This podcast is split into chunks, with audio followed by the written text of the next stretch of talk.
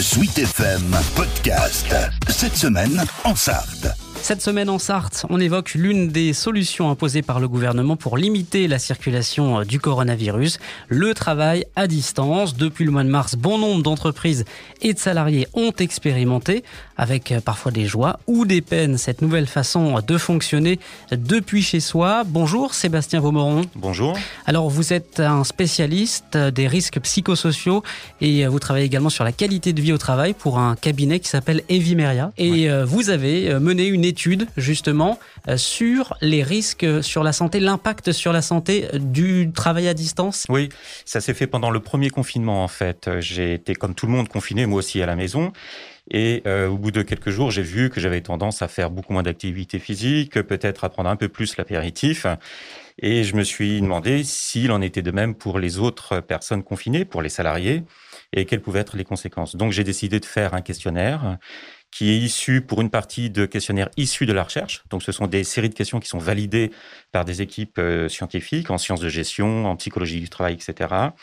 Et puis, une partie de questions qui sont tout à fait contextuelles à cette situation de confinement en période de, de, crise sanitaire, donc télétravail en période de confinement, ce qui est différent d'un télétravail habituel. Effectivement, le télétravail, avant le confinement, c'était plutôt minoritaire en France. Alors, c'était minoritaire sur la masse euh, totale des, des travailleurs, bien entendu, mais il y a des professions où ils font ça tout le temps. Par exemple, les enseignants, ont la moitié de leur service à faire sur place, en présence auprès des, des, des élèves, hein, de donner des cours, et puis ils ont 15 à 20 heures de travail personnel à faire, préparation de cours, correction, etc., qu'ils font généralement au domicile, donc en télétravail. Et là, c'est ça s'est développé encore davantage avec à, à, marche forcée même un petit peu dans certains cas. Hein. Ah oui, tout à fait. Les entreprises ont été contraintes hein, de se mettre en télétravail pour éviter le risque de, de contagion sanitaire. Oui. Ouais. Et vous avez euh, utilisé une méthode en particulier sur quoi vous D'abord, oui, globalement, ce que je voulais vous dire, c'est qu'il n'y a pas beaucoup de travaux de recherche dans ce domaine-là.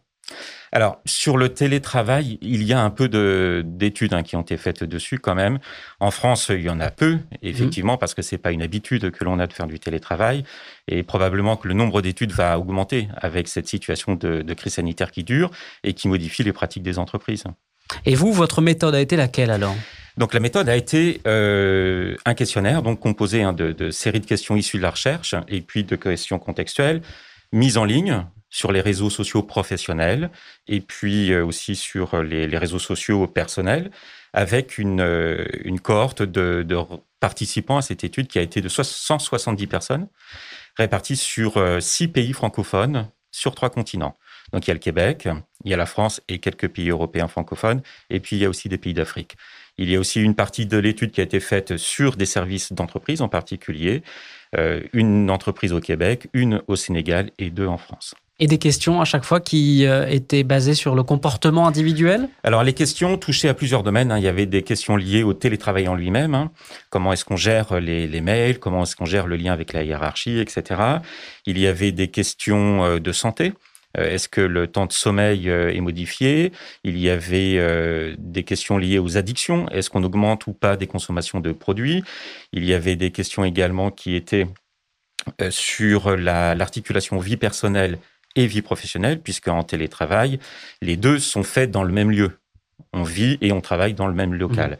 Mmh. Donc, il faut pouvoir articuler ces deux, deux éléments-là. Quelle a été, est-ce qu'il y a des, des, choses que vous retrouvez qu Est-ce qu'on peut dégager des conclusions? Oui, alors, il y avait euh, 78% de femmes et 22% d'hommes à répondre. Alors, je ne sais pas si c'est parce que les femmes sont plus sur les réseaux sociaux professionnels ou personnels que les hommes. En tout cas, la moyenne des personnes qui ont répondu était déjà à 9 semaines de télétravail. Donc, c'était pas du tout au début d'un télétravail. Ils étaient déjà bien installés dans un télétravail avec une moyenne d'âge de, de, 40 ans. Globalement, les personnes ont dit que le télétravail amenait une baisse du sentiment de charge de travail, mais ça amenait plus de pression.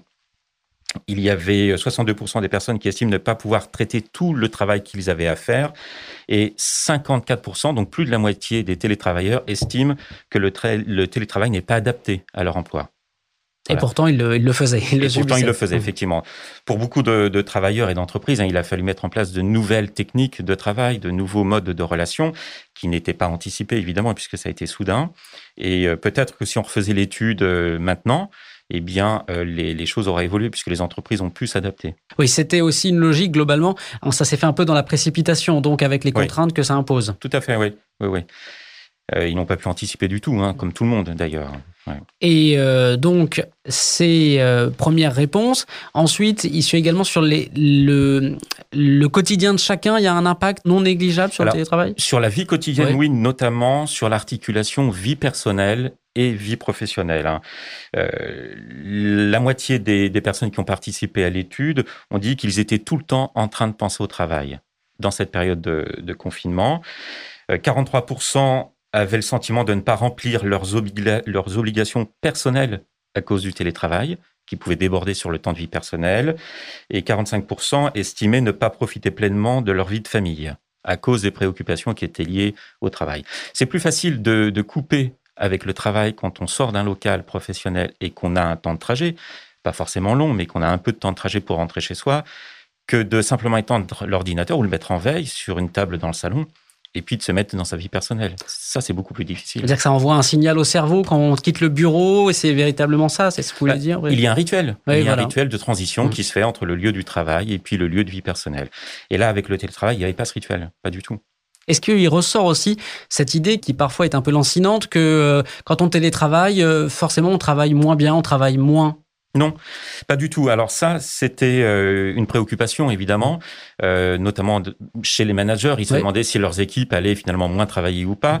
Euh, pendant le confinement, j'ai aussi fait une étude sur le burn-out, et là, j'ai fait plus de 200 entretiens avec des personnes, des, des, des, professionnels qui prennent en charge les salariés en burn-out, dont des responsables de ressources humaines qui vont aller gérer dans leurs entreprises, des managers. Et quand on a abordé la question du télétravail, il me disait que finalement, il découvrait que les salariés sur lesquels il pensait peut-être pouvoir le moins compter étaient les plus solides en télétravail. Donc ça, ça n'existe pas en réalité, en fait. Alors, c'est ce que vous dites, cette idée de on travaille moins quand on est en télétravail. Pas du tout, oui, oui. Mmh. D'autant plus que comme il n'y a pas de, de frontières extrêmement euh, marquées entre le temps de travail et le temps de vie personnelle, un bon nombre de personnes a tendance à déborder le temps de travail sur le temps de vie personnelle. Et donc a tendance à travailler plus finalement. Mhm. De ce point de vue-là, c'est une mauvaise chose le télétravail? Bien sûr. Bien sûr, il y a un temps de travail qui est réglementé. Euh, en France, on est à 35 heures. Et donc, euh, quelqu'un qui travaillerait euh, le soir après 20 heures, alors que son contrat de travail prévoit qu'il travaille dans la journée et pas le soir, eh bien, il est hors du cadre de contrat de travail. Donc, c'est une mauvaise chose, ça. Il faut absolument que le télétravail soit encadré et bien encadré. Et ça, on a plus tendance à le faire. Donc, lorsqu'on est à la maison, c'est ce qui ressort de votre étude, que quand on est au bureau. Bien sûr. Évidemment, quand on laisse son ordinateur au bureau, on va pas se reconnecter avec son ordinateur personnel. Or, lorsqu'on a un ordinateur portable professionnel à la maison, la tendance est, notamment en période de confinement, où on ne va pas sortir voir les amis, on ne va pas sortir au restaurant ou au cinéma. Donc, la tendance, c'était plutôt à poursuivre le travail au-delà des, des horaires euh, euh, normaux. Oui. Vous avez parlé tout à l'heure des professeurs. Mmh. Il y, a une vraie différence entre le public et le privé sur le télétravail, ou dans le public, pour que votre, euh, même si ça a un peu changé pendant le confinement, mais pour que votre dossier de télétravail soit accepté, il faut que vous ayez chez vous un espace dédié, un certain nombre de mètres carrés, alors que dans le privé, ça marche pas du tout comme ça, c'est beaucoup moins encadré. Oui, ça c'est toute la difficulté en fait. Hein. Le, le, télétravail nécessite d'avoir un espace de travail. Et quand on fait du télétravail, donc à la maison, parce que le télétravail, c'est pas travailler chez soi. Le télétravail, c'est travailler en dehors du lieu de l'entreprise. Et le travail chez soi, c'est un cas particulier du télétravail. On pourrait très bien travailler en dehors de l'entreprise en étant dans un, dans un espace de coworking, par exemple, à cinq minutes de chez soi, alors que notre lieu de travail était une demi-heure. Donc le télétravail est un cas particulier. Euh, le télétravail au domicile est un cas particulier du télétravail euh, qui doit être encadré. Effectivement, euh, personne n'a un logement avec 8 mètres carrés, 10 mètres carrés dédiés au travail. Personne n'a ça. Donc pour la plupart des gens, le télétravail s'est fait euh, à la maison, sur la table du salon, euh, dans le canapé, sur la table du séjour, euh, sur un fauteuil qui n'est pas adapté, avec une hauteur de table qui n'est pas adaptée avec la chaise, et ça a amené des troubles musculo-squelettiques, etc. Donc dans le service public, effectivement, il y avait une réticence parce que il y avait peut-être une facilité à pouvoir euh, s'adapter avec les, les, les contraintes et, et, dans le service privé, il fallait effectivement euh, que l'entreprise continue de travailler de la même manière. Donc ça a été forcé. Maintenant, il faut que si le télétravail perdure, il faut que ces salariés puissent. Alors, ils vont pas faire pousser 10 mètres carrés dans leur maison. Non, ça c'est impossible. Dans leur appartement, ben non, c'est impossible. Ils vont pas déménager pour avoir une pièce en plus. Donc, il faut que l'appartement soit vraiment adapté aux conditions de travail. C'est essentiel. Ça a pu euh, augmenter les inégalités, en fait, finalement, entre ceux qui habitent déjà euh, à la ville ou à la campagne, dans une maison, dans un appartement, avec un jardin, sans jardin, avec une pièce bureau. Euh, augmenter les inégalités, je sais pas. Ou les faire ressortir peut-être voilà, plus. Ça. Ouais, ouais, probablement plus les, les, les, faire ressortir, les pointer, parce que effectivement, le télétravail, quand on est dans, dans un 35 mètres carrés avec un enfant et qu'il faut trouver un espace pour pouvoir euh, avoir un poste de travail. C'est pas la même chose avec euh, une maison qui fait 120 mètres carrés et puis un jardin et, un, endroit où les enfants peuvent aller jouer. Alors en plus, au premier confinement, euh, le télétravail en France était dans une situation avec une météo qui était favorable. C'était le printemps, donc moi-même quand je travaillais, j'étais plutôt dans le jardin. Voilà, donc c'était plutôt agréable. Mes conditions étaient plutôt agréables et c'est une chance. Hein, c'était pas le cas de tout le monde, évidemment. Donc les inégalités ont été beaucoup plus euh, visible à ce moment-là. On continue de défiler les résultats de votre, étude. Donc, on l'a dit, euh, on travaille plus tard, on a tendance à moins se déconnecter quand on est depuis chez soi. Euh, dans les relations avec les autres aussi, j'imagine que, ça change beaucoup. Oui, les, relations professionnelles ont changé. L'étude montre que les participants euh, disent que 37% d'entre eux disent qu'ils estiment avoir peu besoin de contact professionnel en présentiel, et donc que le travail à distance est suffisant. Mais 50% estiment que le contact avec les collègues est quand même nécessaire. Voilà. Et ça, c'est important parce qu'on travaille euh, peut-être bien chez soi tout seul, parce qu'on peut aller plus vite sur certaines choses, on est moins dérangé. Mais on a besoin aussi des interactions sociales. On a aussi besoin d'échanger avec les collègues en direct et le temps de, la pause café permet de faire ça. Euh, d'aller voir le collègue qui est dans le bureau à côté permet de faire ça. En télétravail, on peut pas. Et puis toutes les plateformes euh, de visioconférence. On s'est tous mis sur Teams, sur Zoom, sur Messenger, mais ça, a ses limites, ça? Ben Bien sûr, ça a ses limites. Euh, il faut et tout le monde n'était pas forcément affiché à l'écran. Lorsqu'on veut prendre la parole, eh bien c'est beaucoup moins fluide que dans une réunion réelle. Enfin, c'est différent, oui. Qu'est-ce que les, participants à votre étude vous, vous ont dit d'autre euh, Alors, ce qui est intéressant, c'est un paradoxe. C'est-à-dire que d'un côté, en fait, il y a deux paradoxes. D'un côté, le télétravail donne un sentiment de liberté plus grand puisqu'on travaille à la maison, on peut s'organiser différemment que quand on était au bureau, donc ça donne un sentiment de liberté. Et puis, ce dont on s'aperçoit, c'est que euh, le télétravail a plutôt tendance à déborder sur la vie personnelle. Et on est finalement plus impliqué, plus engagé mentalement, avec une charge mentale qui augmente dans le travail, que en travail en présentiel au bureau. Le paradoxe, c'est que ce sentiment de liberté, par le télétravail, en fait, donne en réalité une aliénation plus grande au travail. On est encore plus dépendant du travail, on est encore plus pris par le travail. Donc ça, c'est le premier paradoxe. Et puis le deuxième paradoxe, c'est sur les critères de santé.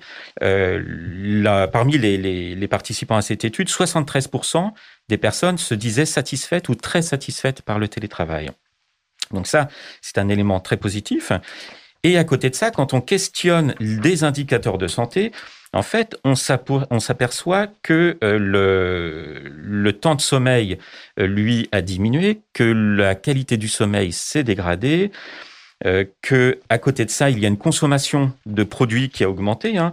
Euh, alors c'est un peu un peu amusant, mais 70% des personnes ont augmenté leur consommation de vitamines pendant cette période-là. Mhm. Ça, c'est amusant. Par contre, des choses sont moins amusantes. Le café a été augmenté dans, leur, dans sa consommation par plus de 55% des personnes. Le tabac, 68% des personnes ont augmenté leur consommation de tabac et l'alcool, c'est 67% des personnes qui ont augmenté leur consommation d'alcool. Alors, c'était pas que des apéros euh, en visio, hein, ces, ces augmentations-là.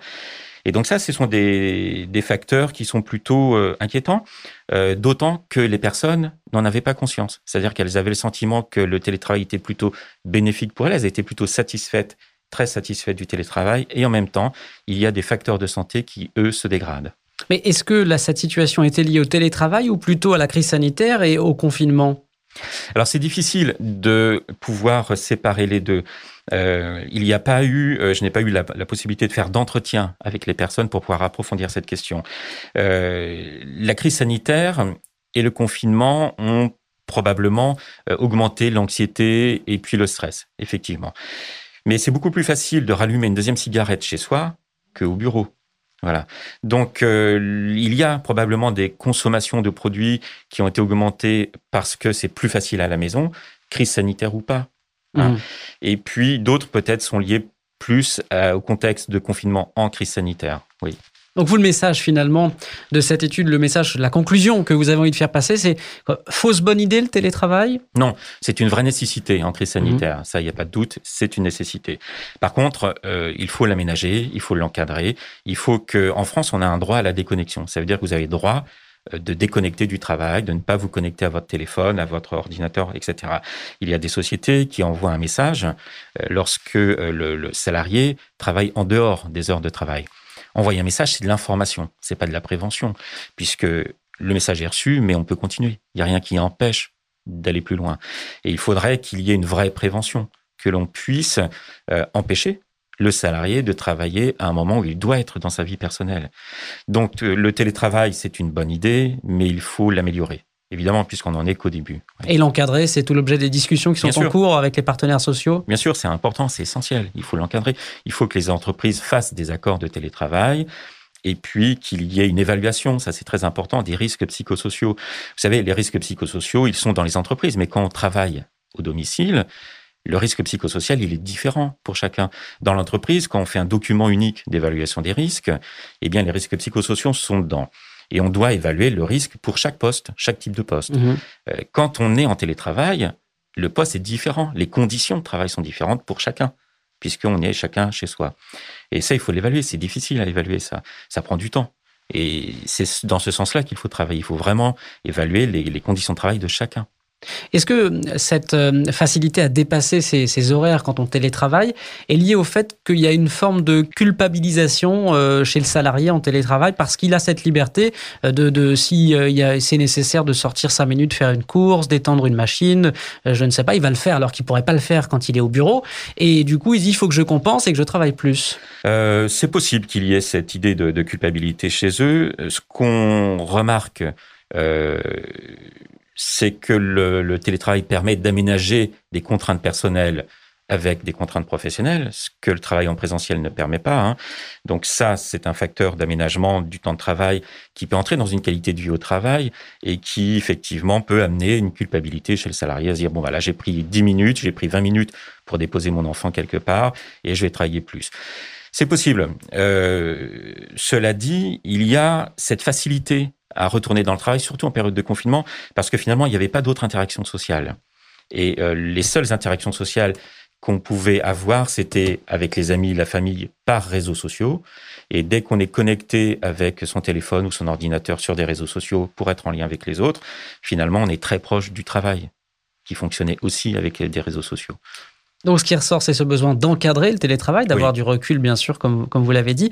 Quand vous dites encadrer, euh, il, faut, des règles claires. Pourquoi? Pour euh, le matériel chez soi, pour, pour euh, être assis de, bien entendu. de manière la plus convenable possible, Bien entendu, il y a des données qui sont importantes du côté des troubles musculosquelettiques. dans l'enquête, 22% des personnes ont vu une augmentation des douleurs de cervicales, 19% des personnes de l'épaule le poignet, une augmentation de 11% des douleurs au poignet, 26 pour le haut du dos et 36 pour le bas du dos. Ça, typiquement, c'est le fait d'être assis à sa chaise euh, de, de séjour dans son salon avec un ordinateur euh, portable sur les genoux et la souris à côté. On n'est pas du tout dans une position ergonomique. Moi-même, j'ai effectivement commencé à avoir un début de tendinite parce que je travaillais et que la hauteur de ma chaise avec celle de la table où j'étais n'était pas adaptée.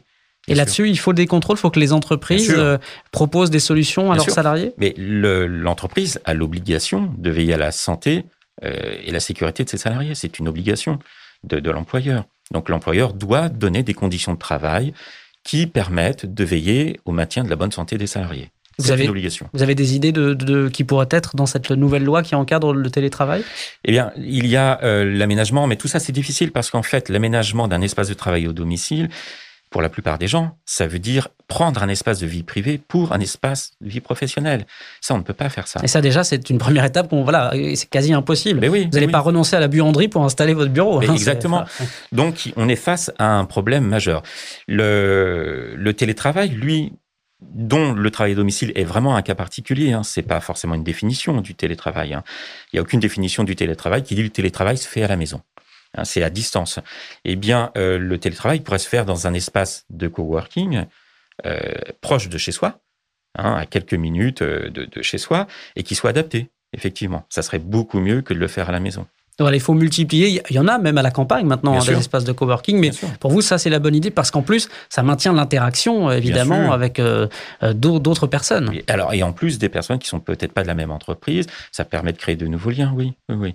La, la difficulté hein, et le, le, risque avec le télétravail uniquement à domicile, alors quand il est une journée par semaine, finalement, c'est pas très grave parce que l'incidence est faible. Mais quand on est à 3, 4, 5 jours par semaine en télétravail au domicile, c'est l'isolement et puis, euh, c'est, euh, ce sont ces, ces, ces, postures de travail qui ne sont pas du tout adaptées, qui peuvent amener des, des troubles musculo-squelettiques, et puis le débordement des horaires. Vous savez, personne va rester jusqu'à 20 heures au, à l'espace de coworking, alors que finalement, connecté sur son ordinateur dans son salon avec, euh, avec un apéritif, euh, il y a des gens qui peuvent le faire. Il y a les, les, conséquences psychologiques aussi qui sont réelles dans votre étude, ça ressort? Oui, oui, il y a eu des critères d'évaluation sur ça.